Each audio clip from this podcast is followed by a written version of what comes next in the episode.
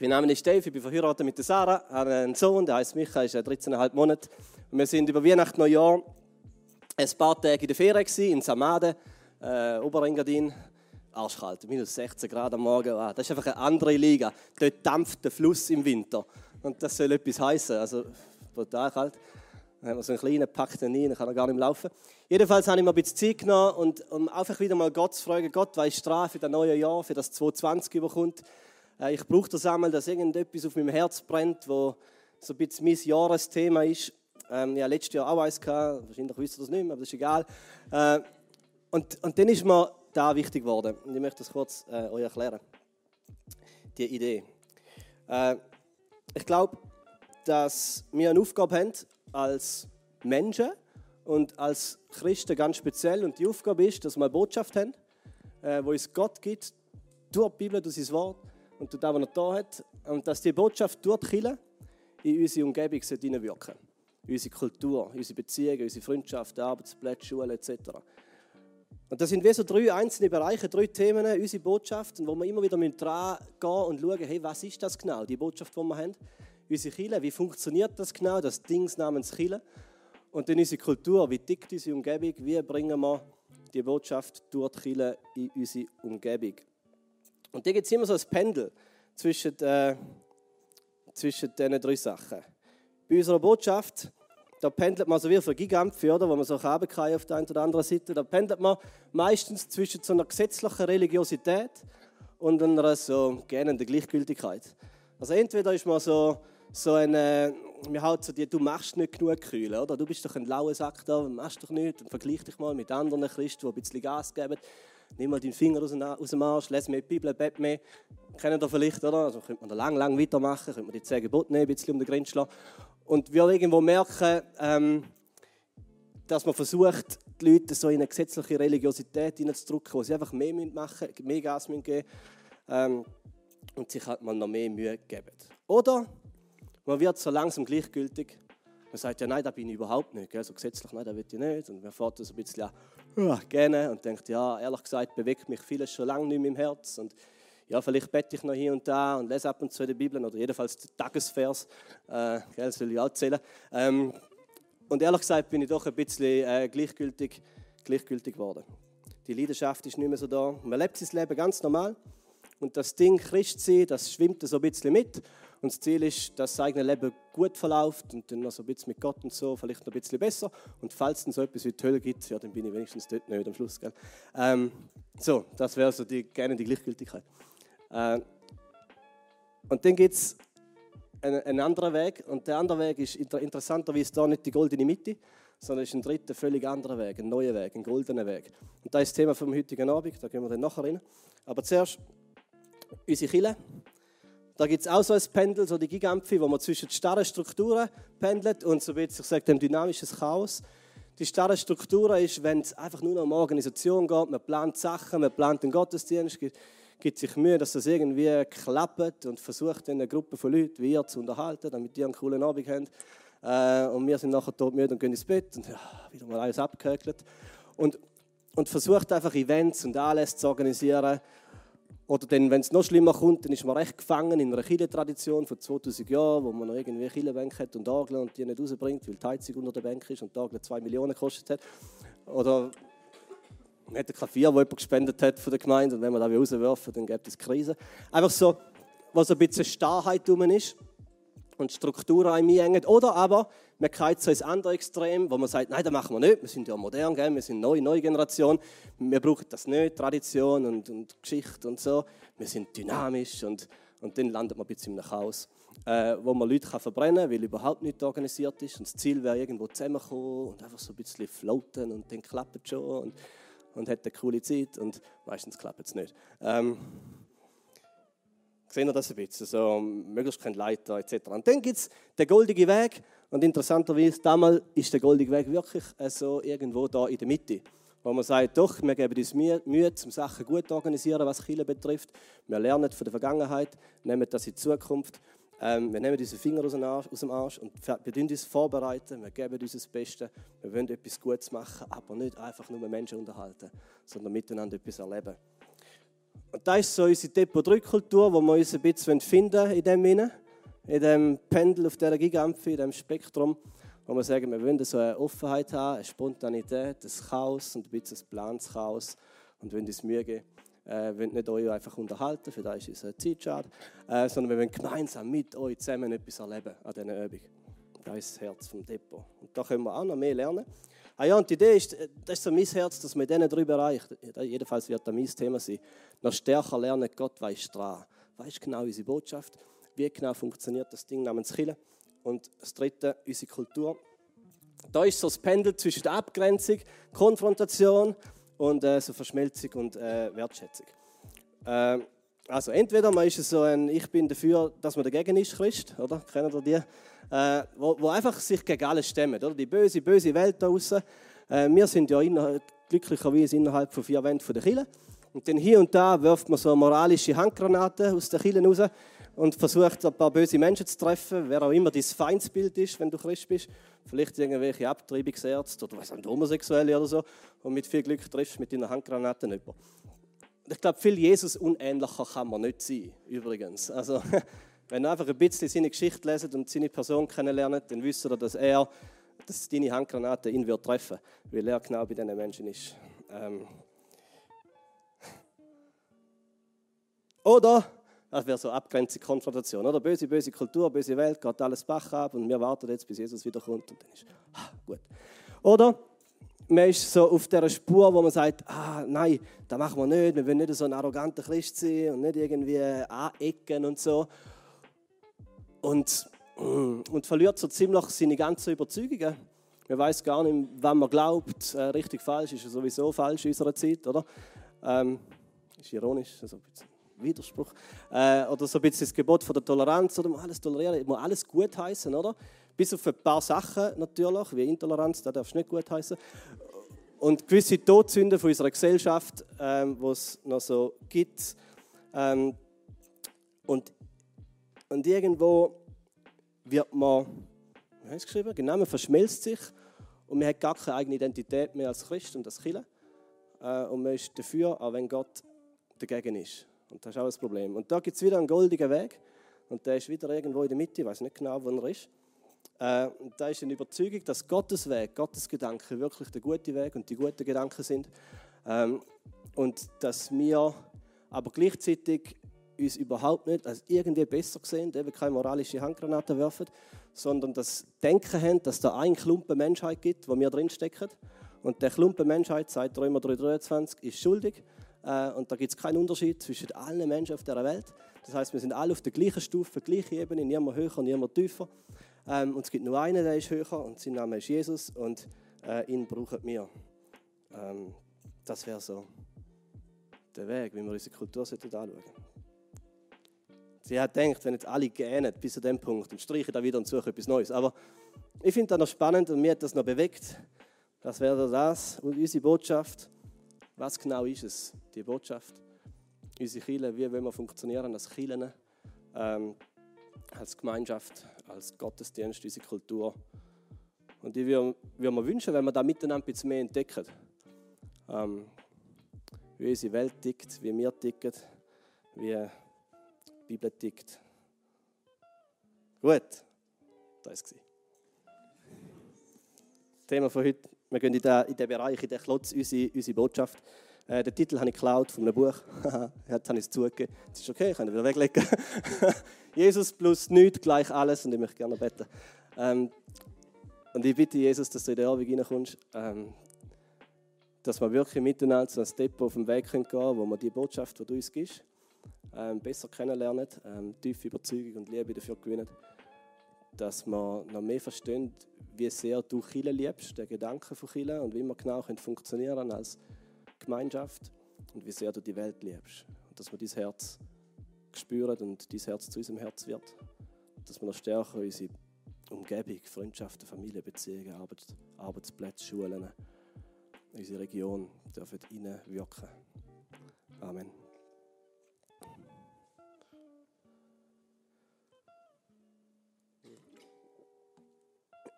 Oh, mega Durst heute Abend. Nee, Kebab gegessen, so ein riesen Kebab zum Mittag und das ist keine gute Idee. Äh, Ja, ich mega schlimm. Also, unsere Botschaft. Jesus plus nichts gleich alles. Eine Rechnung, das ist ja, Rechnung als ein Titel, da kannst du eigentlich nur verlieren. Aber, gell? Äh, es gibt etwas im Christentum, wo, wo anders ist als, als in allen anderen Religionen, was es gibt auf der Welt, auf dem ganzen Markt von Weltreligionen oder Ideologien oder Philosophien oder weiß auch nicht, ähm, was gibt es noch, so Selbsthilfebücher, Karma, Yin Yang, was auch immer was gibt. Es gibt ja so viele tausend äh, Ideen, wie das Leben funktioniert und wie es besser wird, etc. Äh, vielleicht ist es auch irgendwas an ein Insta-Account, wo da irgendwie Daily Inspirations gibt oder so. Das hat alles mit dem Gleichen zu tun, dass wir Menschen uns sehen, um irgendwo eine Erklärung zu geben für unser Leben und wie die Welt tickt, wieso die Sachen sind, wie sie sind. Äh, und es gibt etwas am Christentum, was anders ist als als die ganze Auswahl, was da irgendwo auf dem Tisch liegt. Und da hat es zu tun mit, dem, mit der Rechnung. Jesus plus nichts gleich ähm, alles. Wenn du Christ bist, dann hast du wahrscheinlich das Bild schon mal gesehen. Ähm, so, so, ist richtig drauf? Ja, genau. Äh, da sind wir Menschen. Und da auf der anderen Seite ist Gott und da ist irgendetwas passiert auf dieser Welt, wo wir sehen, wenn wir rausschauen, dass da ein Bruch passiert ist zwischen Mensch und Gott. Das ist so der Graben, äh, dass da eine Trennung passiert ist, dass ähm, die Welt nicht mehr so ist, wie sie mal war. Äh, und das erleben wir. Da ist ein Gefühl vielleicht in deinem Herz von einer Leere, von einer Heimatlosigkeit, von einer Verlorenheit. Haben wir gelesen, dass nur ein Wort letztes Jahr auf Google ähm, war, äh, im Englischen Lost war. Und ich glaube nicht wegen der Fernsehserie, die es mir gegeben hat, ist schon länger her.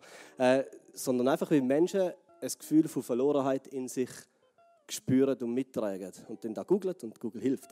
Ähm, ich glaube, das hat etwas zu tun mit dem, dass da ein Bruch passiert ist zwischen dem Schöpfer und dem Geschöpf und dem Graben entstanden ist und der Mensch sich verloren fühlt. Und dann ähm, kennen wir das Bild, ist Gott sei Dank Jesus gekommen, hat den Graben gefüllt mit dem Kreuz, Brücke bauen und jetzt liegt es an uns Menschen, dass wir uns auf den Weg machen und zurück zu Gott gehen über den Graben vom Kreuz. Und ich glaube, das Bild ist falsch. Ja, es ist nicht ganz falsch, aber ein bisschen falsch. Weil ich glaube, es wäre eher so. Ähm, weil da ist der krasse Unterschied im Christentum. Und zwar ist es nicht, dass der Mensch sich auf den Weg zu Gott gemacht hat, sondern dass sich, der, dass sich Gott auf den Weg zum Mensch gemacht hat. Ähm, dass Jesus Kreuz gebraucht hat, um zu uns Menschen zu kommen. Dass Gott gesagt hat, ich verlasse den Himmel, die Herrlichkeit vom Himmel, ich komme auf die Erde. Äh, ich lebe das Leben, das die Menschen scheitern zum Leben und ich sterbe den Tod, den die Menschen verdient hätten zum Sterben.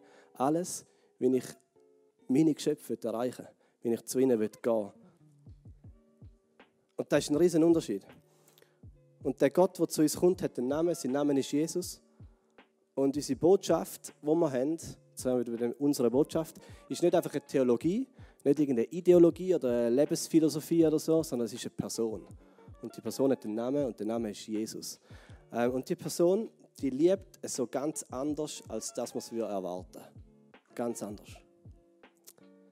Es gibt nicht einen langen, schwierigen Weg, wie du irgendwie dich zu Gott musst zurückkämpfen Mit irgendwie, so weißt so wie mit der Machete durch den Dschungel, oder? Dann ist alles so verstrüppt und dann musst du dich irgendwie den Weg zu Gott zurückfinden.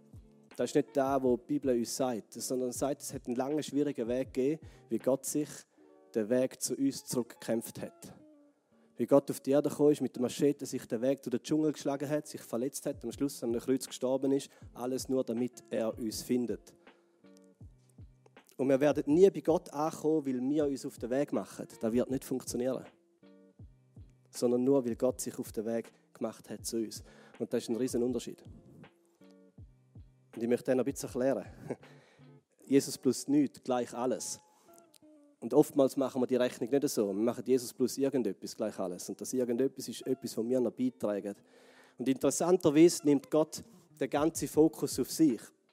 Er sagt, ich mache die ganze Arbeit und ich überlasse dir nichts. Und das ist noch komisch. weil, weil irgendwie versuchen wir die kaputte Beziehung zwischen Gott und uns zu heilen.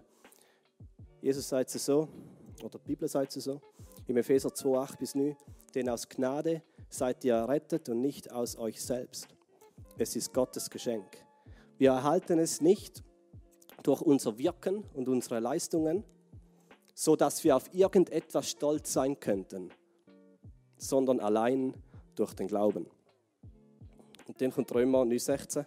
Übrigens Römer Kapitel 9, wenn ihr mal euer, äh, euer Hirn ein bisschen explodieren lassen wollt, dann leset mal Römer 9. Das ist ein komisches Kapitel. Vor allem so für unsere Generation. Ja, ist wirklich speziell. Wir lassen es bei Römer 9,16 steht, es liegt also nicht am Menschen und seinem Willen und Bemühen, sondern an Gottes Erbarmen. Es liegt nicht einmal am Willen vom Mensch, nicht einmal daran, dass der Mensch will, dass irgendwie die ganze Rechnung funktioniert, dass es klappt, sondern an Gottes Erbarmen. Und da ist schon ein bisschen verwirrend, dass Gott die ganze Arbeit machen will und sagt, ich will nicht, dass du etwas, dazu beiträgst. Jesus plus nichts gleich alles. Und das nichts, da ist noch verdammt schwierig zum Glauben. Ich habe extra verdammt gesagt. Weil es wirklich irgendwo etwas Verdammtes dahinter hat, dass das nichts auch schwierig ist für uns zum Aushalten.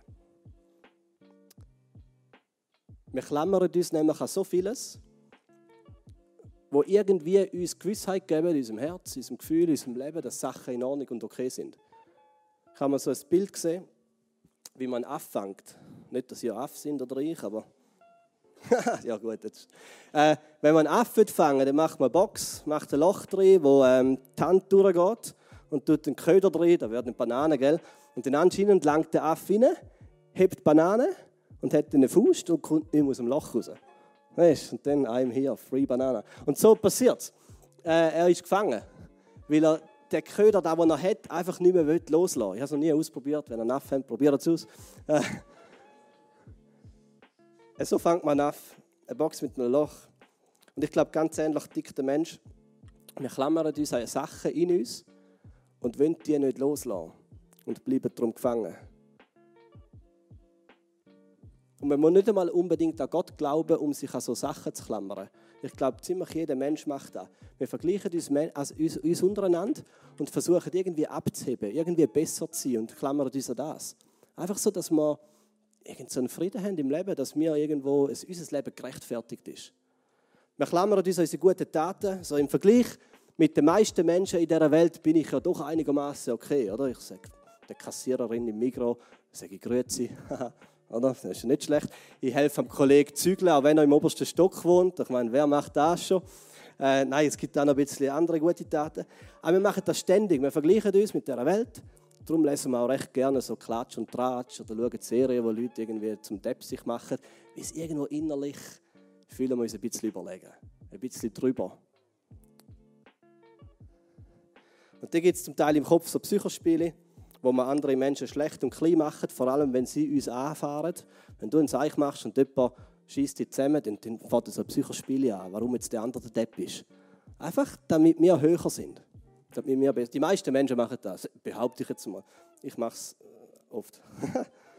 das ist immer so eine Taktik. Wenn es du machst, dann machen es die meisten anderen auch. Das ist so. Wir versuchen irgendwo uns abzuheben. Äh, wir klammern uns an unsere Taten, unsere Leistungen Vielleicht bist du einigermaßen gut im Glauben unterwegs, denkst du, im Vergleich eben wieder mit anderen. Und denkst, ja doch, doch, ich, doch, doch, ich mache das ziemlich gut. Wir klammern uns unsere Entscheidung. Gott, ich gehöre doch zu dir, weil schau, ich habe mich dort mal vor zehn Jahren für dich entschieden. Ich, vielleicht im besten Fall hast du deine Hand aufgegeben, weil es irgendjemand gefragt hat. Oder vielleicht im allerbesten Fall bist du noch eine Bühne gekommen.